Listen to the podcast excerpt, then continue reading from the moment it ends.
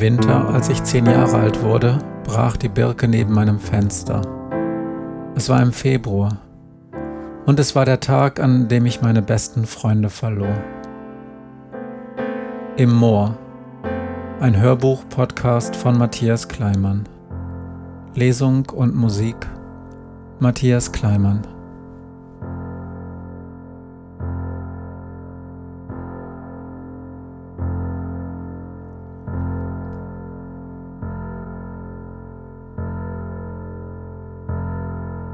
Mooreiche. Im Winter, als ich zehn Jahre alt wurde, brach die Birke neben meinem Fenster. Am selben Tag starb Glenn, mein bester Freund im eisigen Wasser des Moorsees. In dem Moment, als es passierte, waren drei Menschen ganz in seiner Nähe. Da waren Glenns große Schwester Jerry und ich, doch wir kamen zu spät. Wir hatten nicht auf Glenn geachtet und er war abgehauen und ertrunken. Der dritte war Glenns Vater, Gerd. Er stand direkt daneben und sah zu. Niemand konnte sagen, wie lange er dort stand und was genau er eigentlich gesehen hatte, bevor er in den Wald ging und verschwand. Vielleicht hätte Gerd sich selbst ins Wasser stürzen sollen, um wie Glenn zu sterben. Doch er war ein Feigling eine Wurst, so hatte Jerry ihn genannt. Er hatte panische Angst vor dem Wasser und liebte sein Kind nicht genug, um die Angst für einen Augenblick zu vergessen. Alle Gaststätten am Nordufer waren im Winter geschlossen, und so blieb Gerd nicht einmal die Möglichkeit, sich zwei Flaschen Korn zu kaufen, um am nächsten Tag blau angelaufen und stocksteif in einem Straßengraben gefunden zu werden. Die einzigen, die nichts an der Sache mit Glenn hätten ändern können, waren die Katzenbabys, Battlecat und Cringer. Sie lagen zwischen vollgepissten Klamotten in einem alten Kartoffelsack, der eigentlich mal sowas wie ihr Sarg sein sollte. Sie lebten und Glenn war tot. Ich hatte ihn selbst aus dem Wasser gezogen. Die nächste Zeit war schwer. Sie hatten mich aus der Schule genommen, zunächst für ein paar Wochen, dachten sie. Ich blieb in meinem Zimmer. Neben meinem Bett hatte meine Mutter auf mein Bitten hin ein großes Körbchen für Battlecat und Cringer aufgebaut, doch in den Nächten schliefen sie bei mir in meinem Bett. Nachmittags, wenn Marike mit den Hausaufgaben fertig war, spielte sie mit mir zusammen Spiel des Lebens. Meine Eltern hatten es extra gekauft. Manchmal setzte Sebi sich dazu. Er war noch zu klein, um mitzuspielen, doch er schaute uns beim Spielen zu und war dabei ganz still. Nach der ersten Woche bekam ich Besuch von Falk. Er hatte mir die Hausaufgaben mitgebracht, doch wir ließen sie in der Tasche. Falk saß mit mir auf meinem Bett und wir hörten zusammen die Musik von Jerrys Walkman. Die letzten beiden Stücke ließen wir aus, weil ich vorher auf die Stopptaste drückte das war der Bonustrack und auch das Lied davor, Journey of the Sorcerer. Falk war sehr nett und versprach mir, seine Schwester zu bitten, mir noch mehr Kassetten aufzunehmen. Er grüßte mich auch von seinen Eltern und seiner Oma, und er erzählte, dass sie den Hund in der letzten Woche eingeschläfert hatten, weil er sich immer wieder von der Kette losgerissen hatte und auf Familienmitglieder losgegangen war. Sie hatten ihn vom Tierarzt mit nach Hause genommen und am Weidezaun gar nicht weit von dem Zicklein begraben. Der Hund hieß Alexander und war elf Jahre alt geworden. Mein Vater hatte eine Vertretung für meine Mutter besorgt und sie war jetzt jeden Tag zu Hause. Und das war gut, denn Christel kam nicht mehr zu uns und als ich fragte, was genau passiert war, sagte meine Mutter nur, dass sie woanders hingezogen war. Ich schlief die erste Woche mit fest verschlossenen Jalousien. Meine Mutter hatte angeboten, dass ich auch bei meinen Eltern mit dem Bett schlafen konnte, doch ich wollte nicht. Ich wollte bei meinen Kätzchen übernachten. Nach einer Woche ließ ich die Jalousien oben, denn die Augen waren eh da, jede Nacht und auch am Tag. Ich hielt es aus, ich hatte Battlecat und Cringer, und anders als die Ratten waren sie auf meiner Seite und wir waren in der Überzahl.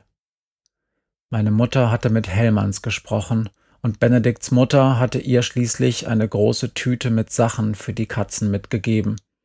Sie hatte mit ihrem Vater, dem alten Hellmann, geschimpft, denn sie hatte ihm schon so häufig verboten, unerwünschte Katzenbabys zu ertränken oder auf dem Acker zu verbuddeln.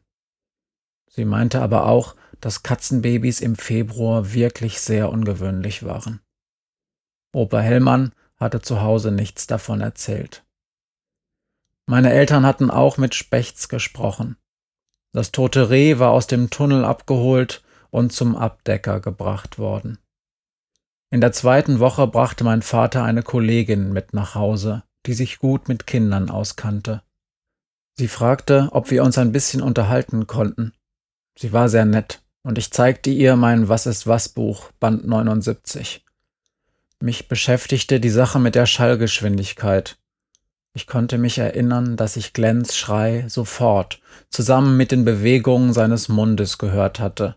Aber Schall brauchte drei Zehntelsekunden pro hundert Meter, und das Nordufer war weit entfernt gewesen. Sie war nur Ärztin, keine Physikerin, und konnte mir nicht helfen. Ich erzählte ihr nichts von den Augen, auch wenn sie wahrscheinlich deswegen gekommen war. Es war nicht so, dass ich ihr nicht vertraute oder meinem Vater, aber ich wollte nicht am Ende noch in einem Krankenhaus landen, wo es keine Augen gab und ich Tabletten schlucken musste.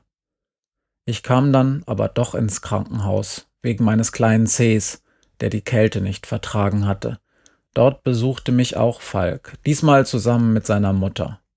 Er erzählte, dass sie vielleicht einen Glasmähdrescher kaufen wollten, mit dem sein Vater auch für andere Landwirte die Ernte machen konnte. Allein mit Schweinen ließ sich nicht mehr genug Geld verdienen. Falk war froh darüber, denn er war es leid, dass ihn in der Schule alle Schweinebauer nannten. Sie brachten mir auch kalte Pickard mit, und während Falk und ich sie zusammen aßen, erzählte er, dass sie in der Klasse jetzt mit alten Schreibmaschinen an einer eigenen Schülerzeitung schrieben, die sie zum Abschluss der vierten Klasse an die Eltern verkaufen wollten. Falk fand es großartig, nicht mit Füller schreiben zu müssen und hatte von der Lehrerin einen Rechtschreibduden bekommen, damit er in dem Artikel keine Fehler machte. Seine Eltern wollten ihn demnächst auf der Realschule anmelden und das war okay für ihn. Außerdem hatte er mir eine neue Kassette mitgebracht. Seine Schwester hatte keine Zeit gehabt, mir lauter neue Lieder aufzunehmen, aber sie hatte die ganze A Kind of Magic Platte von Queen auf Kassette gespielt. Leider waren die Batterien des Walkmans leer und wir konnten es uns nicht zusammen anhören. Falk fragte mich, ob ich nicht auch einen Artikel für die Klassenzeitung schreiben wollte. Unsere Klassenlehrerin hatte ihn extra gebeten, mich danach zu fragen. Doch ich wusste nicht worüber und sagte nein. Kurz bevor ich aus dem Krankenhaus wieder nach Hause kam, sah ich Ramonas Vater in der Raucherecke am Ende des Ganges sitzen. Er saß in einem Rollstuhl und schaute mich nicht an, auch wenn ich sicher war, dass er mich erkannt hatte. Er war ganz alleine, und als sich eine andere Familie zu ihm in die Raucherecke setzte, rollte er den Flur herunter und verschwand. Obwohl die Ärzte und die Krankenschwestern nett gewesen waren, war ich ziemlich froh, wieder zu Hause zu sein. Battlecat und Cringer waren zwar mit im Krankenhaus gewesen, aber es war gut, wieder mit Sebi und Marike zusammen Spiel des Lebens spielen zu können.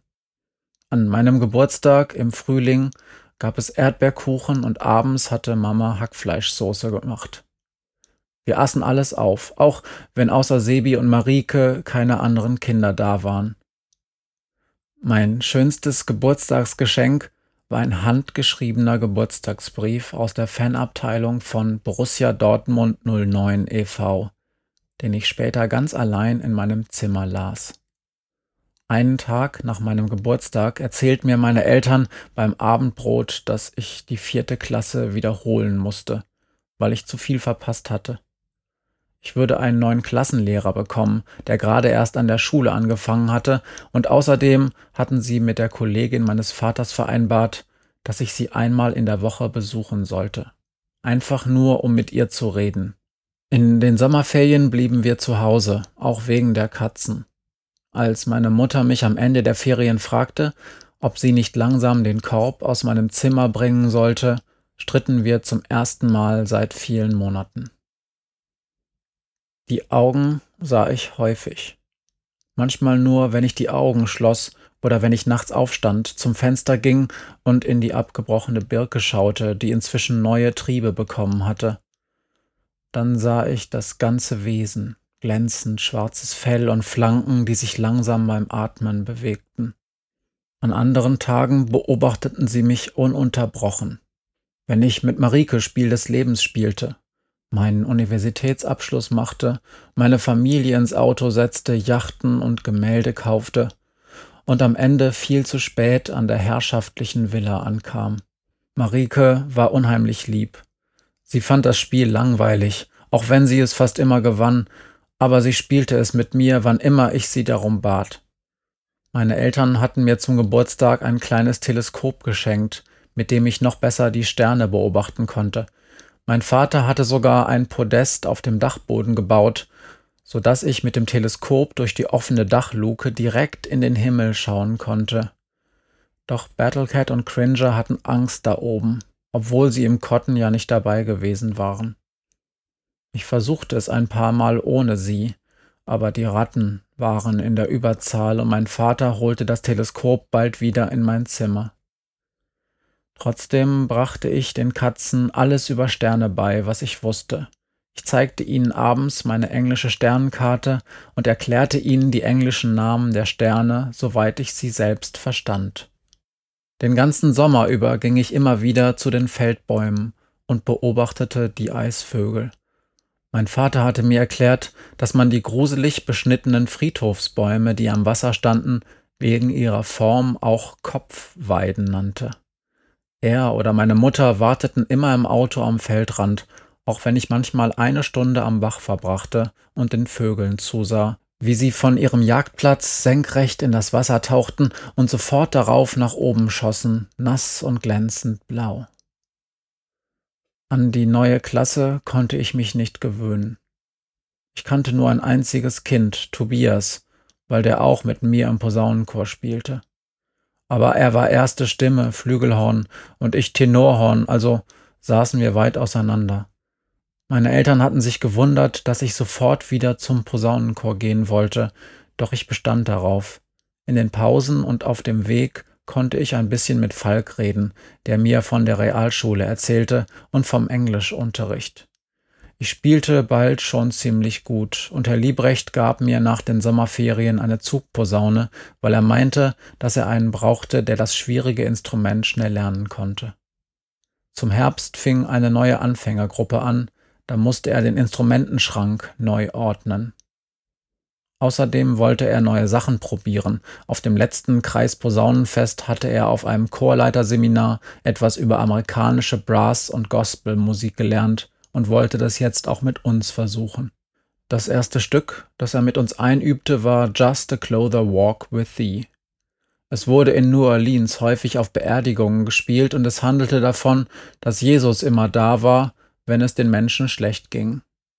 Ich mochte die Musik, den wiegenden Rhythmus der Synkopen und die Vorstellung, in einem langen Zug singender Menschen einem Sarg hinterherzuschreiten, in dem ein Mensch lag, den nach einem langen Leben viele Freunde zu seinem Grab begleiteten. Wir machten es nicht besonders gut. Die Musik war anders als die Choräle, die wir normalerweise spielten, und insbesondere die ersten Stimmen, die Trompeten und die Flügelhörner konnten sich nicht gut an den Rhythmus gewöhnen. Als wir im Herbst am Volkstrauertag am Ehrenmal spielen mussten, blieb ich zu Hause. Unsere beiden besten Trompeter hatten in der letzten Probe das Lied vom guten Kameraden gespielt, um es vor ihrem Soloauftritt am Sonntag noch einmal zu üben. Das war ein bisschen viel, und mein Vater musste kommen und mich holen. Im Advent ging es mir schlechter. Als wir im Posaunenchor anfingen, mit der neuen Bläsergruppe O du Fröhliche zu üben, meldete ich mich ab. Herr Liebrecht sagte, dass ich die Posaune noch für eine Zeit behalten konnte, falls ich es mir anders überlegte, doch ich ließ sie da. Dann kam der Nikolaustag. Es war ein kalter, aber schöner, klarer Morgen. Unser Lehrer hatte in der zweiten Stunde einen echten Künstler eingeladen, der ganz in der Nähe wohnte und Holzskulpturen schnitzte. Er erzählte uns von seiner Arbeit, wie er aus dem Holz, das er im Wald fand, Formen herausarbeitete, die er vorher in der Struktur des Holzes entdeckt hatte. Mein Platz war ganz vorne auf der rechten Seite der Klasse. Rechts neben mir saß ein nettes Mädchen, das mich immer anstupste, wenn der Lehrer mich etwas fragte und ich nicht aufgepasst hatte. Ihren Namen konnte ich mir irgendwie nicht merken, aber jedes Mal, wenn ich ihn hörte, fand ich ihn schön. Das Klassenzimmer war viel besser als das alte. Es hatte große Fenster, in die frühmorgens schon die Sonne schien, und eine neue Tafel, die sehr dunkel war und klare weiße Linien auf dem einen Seitenflügel hatte, so dass es viel leichter war, gerade darauf zu schreiben. Und nirgends hing ein Bild oder ein Foto aus der Gegend. Der Künstler ließ ein unbearbeitetes Holzstück durch die Klasse gehen und schrieb mit Kreide an die Tafel, was wir für Strukturen in dem Holz entdeckten. Er war es nicht gewohnt, an Tafeln zu schreiben, und immer wieder quietschte es ganz fürchterlich, wenn er in seiner schönen Künstlerschrift ein neues Wort auf eine Linie malte. Dann kam das Holz zu uns. Das Mädchen neben mir wog es in der Hand und sagte Es ist so schwer. Sehr gut beobachtet, sagte der Künstler. Das ist Eichenholz, ein schweres, hartes Holz. Darum galt Eiche lange Zeit als besonders schick und viele alte Möbel sind aus Eichenholz gemacht. Weil gerade früher sich viele Leute Eichenmöbel gar nicht leisten konnten, wurden häufig Sperrholzmöbel mit Eichenfurnier ummantelt, damit sie edler aussahen. Inzwischen ist das Holz ein bisschen aus der Mode. Die Leute mögen lieber helles, weicheres Holz. Das ist zudem auch billiger und leichter zu bearbeiten. Fichte, Kiefer, Birke, solche Sachen. Was fällt dir sonst noch auf? Dass es so dunkel ist, fast schwarz, sagte das Mädchen. Genau, sagte der Künstler. Ich hab euch hier ein ganz besonderes Holzstück mitgebracht. Diese Eiche nennt man Mooreiche. Der Stamm hat, nachdem die Eiche umgefallen ist, noch hunderte von Jahren in einem Moor gelegen. Da ist er aber nicht vermodert, sondern wurde luftdicht konserviert, ein bisschen wie Fossilien. Das Eisen im Moorwasser reagiert im Laufe der Jahrhunderte mit bestimmten Stoffen aus dem Eichenholz und so wird das Holz noch härter und verfärbt sich. Häufig wird es irgendwann ganz schwarz. Es hat da hundert Jahre drin gelegen? fragte ich. Noch viel länger, rief der Künstler. Fünfhundert oder auch fünftausend Jahre.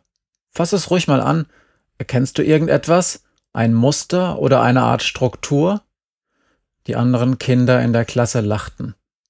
Der Künstler schaute irritiert zu unserem Lehrer, doch der winkte ab. Machen Sie ruhig weiter, sagte er. Natürlich sehe ich ein Muster, sagte ich. Das ist der Grund, warum Sie alle lachen. Dann sag mal ruhig, sagte der Künstler. Ich lache nicht, versprochen. Ich denke darüber nach und gebe dann Bescheid, sagte ich und gab das Holzstück weiter. Das Beste an der neuen Tafel war, dass ich an ihr, wenn der eine Seitenflügel leicht schräg aufgeklappt war, morgens Überschwemmung spielen konnte. Zumindest seit es Herbst geworden war. Wenn das Sonnenlicht am Morgen auf die Tafel schien, war der eine Seitenflügel noch im Schatten. Im Verlauf der Stunde tastete sich das Sonnenlicht immer näher an den Rand des Seitenflügels heran, und begann schließlich seine Linien zu erreichen. Wenn noch etwas vom Vortag an der Tafel stand, konnte ich die Buchstaben langsam in der Sonnenflut versinken sehen, noch immer sichtbar zwar, doch heller. Das Sonnenlicht machte sie zu seinen Geschöpfen und bleichte alles aus, bis die Zahlen und die Wörter fad und ausgemergelt an der Tafel hingen. Das war die Zeit, in der die Augen häufig an der Stelle an der Wand erschienen, wo an meiner alten Klasse das Luftbild vom Moor gehangen hatte. So war es auch an dem Tag, als der Künstler uns besuchte. An diesem Tag war der Seitenflügel sauber abgewischt, doch ich sah das Sonnenlicht die Landschaft eines ausgetrockneten Flussbetts erobern. Dort, wo der Schwamm in der Mitte des Seitenflügels einmal neu eingewässert angesetzt worden war, zeichnete sich ein gerades Flussbett gegen die dunkle Tafel ab. Es lief fast senkrecht von oben bis zum unteren Rand und war inzwischen ganz auf die Seite der Sonne gewechselt. Es sind vier Initialien, sagte ich. Der Künstler hatte nichts gehört. Nur das nette Mädchen neben mir beugte seinen Kopf zu mir und flüsterte Du musst es lauter sagen. Vier Initialien, rief ich. In der Mitte sehe ich vier Initialien. Das sind Anfangsbuchstaben. Der Künstler nickte und kratzte das Wort Initialien an die Tafel. Was für welche? fragte er. Die Klasse stöhnte, obwohl der Lehrer ihnen Zeichen machte, und ich biss mir auf die Lippen. Sag es ruhig, meinte der Künstler. In meiner Arbeit, also in der Kunst, da gibt es kein richtig oder falsch. Manchmal ist die Frage nur, ob ich es als Künstler schaffe, dass auch andere verstehen, was ich sehe. Es sind drei große Gs, antwortete das Mädchen neben mir. In einem Herz. Zwei davon sind Augen, eins der Mund. Und das vierte ist ein C, das aber unter dem dritten G, dem Mund, versteckt ist.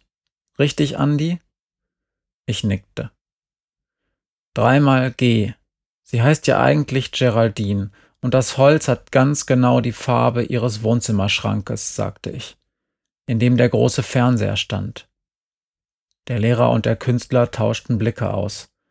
Der Lehrer deutete auf mein Sommerbild, das zwischen all den anderen an der Wand befestigt war, und auf mein Herbstbild an der anderen Wand. Der Künstler schaute sich die Bilder an und sammelte das Holzstück wieder ein.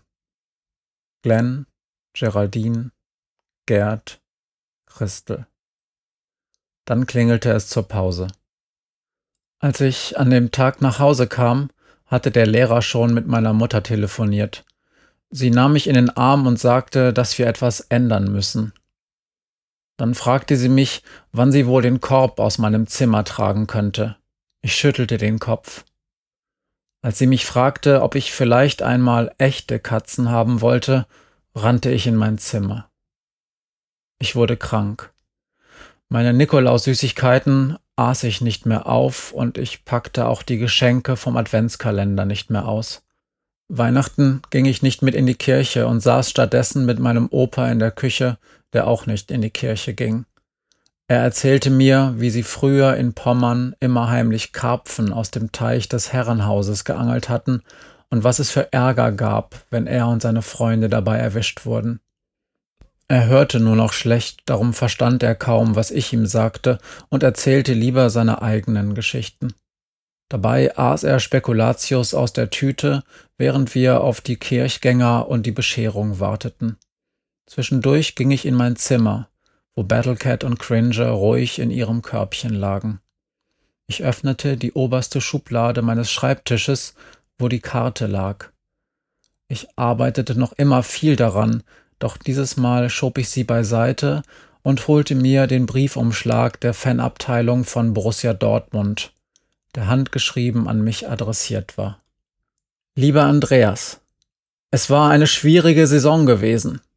Platz 13 ist wirklich nicht so toll. Aber immerhin keine Relegation wie vor zwei Jahren. Und wir haben ja jetzt Andi Möller und alles wird gut, echt versprochen. Er ist super und heißt genau wie du. Er ist ein Glücksbringer. Ach so, erstmal herzlichen Glückwunsch zum Geburtstag. Ich frag dich lieber gar nicht, wie dein Frühling so gelaufen ist.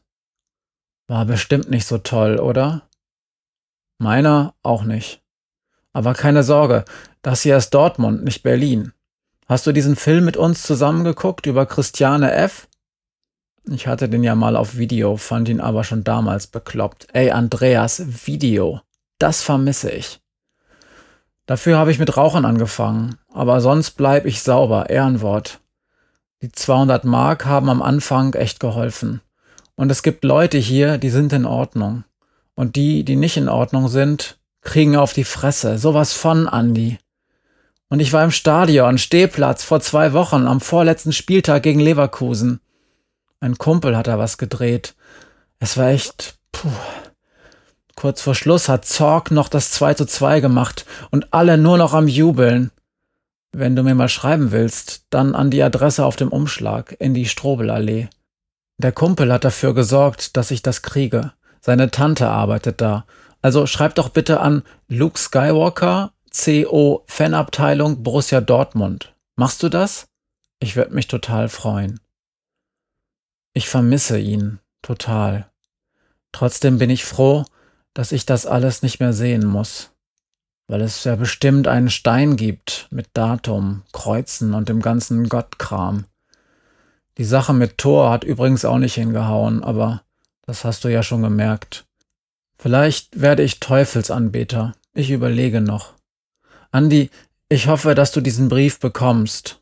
Das hier ist schon mein zweiter Versuch, den ersten habe ich weggeschmissen. Ich hatte ihn so angefangen, als ob ich Luke bin und meiner Schwester Leia von meinen neuen Abenteuern im Weltall erzähle, weil Glenn das cool gefunden hätte. Aber Glenn war der Erzähler von uns beiden und du bist der Aufschreiber. Ich bin in beidem mies. Du denkst vielleicht, dass dieser Brief ganz schön wenig Fehler hat dafür, dass er von mir ist. Das liegt daran, dass ich ihn zum Richtigschreiben an Cassie gegeben habe. Die hat alles nochmal geschrieben. Ohne die ganzen Fehler. Eigentlich heißt sie ja Cassiopeia, weil sie so gebildete Bonzeneltern hat, die normale Namen wie Kerstin wohl zu popelig finden. Klammer auf. Jerry muss gerade mal tief durchatmen, weil ich hier eine verpasst habe. Grüße unbekannterweise Cassie, Klammer zu. Ich erzähle aber jetzt mal nichts weiter von Cassie, sonst bildet sie sich noch was darauf ein. Klammer auf, mache ich gar nicht. Jerry ist echt scheiße manchmal und kann überhaupt keine Rechtschreibung. Null. Grüße unbekannterweise Cassie. PS, meine Eltern sind übrigens wirklich Bonzen. Klammer zu. Ich hab dich lieb, kleiner Bruder. Jerry Luke Skywalker. BVB Fanabteilung. Es war wie jedes Mal. Ich lag auf meinem Bett und lachte und heulte ein bisschen, kraulte Battlecat und Cringer und flüsterte Stopp Hexe, Stopp Hexe, Stopp Hexe.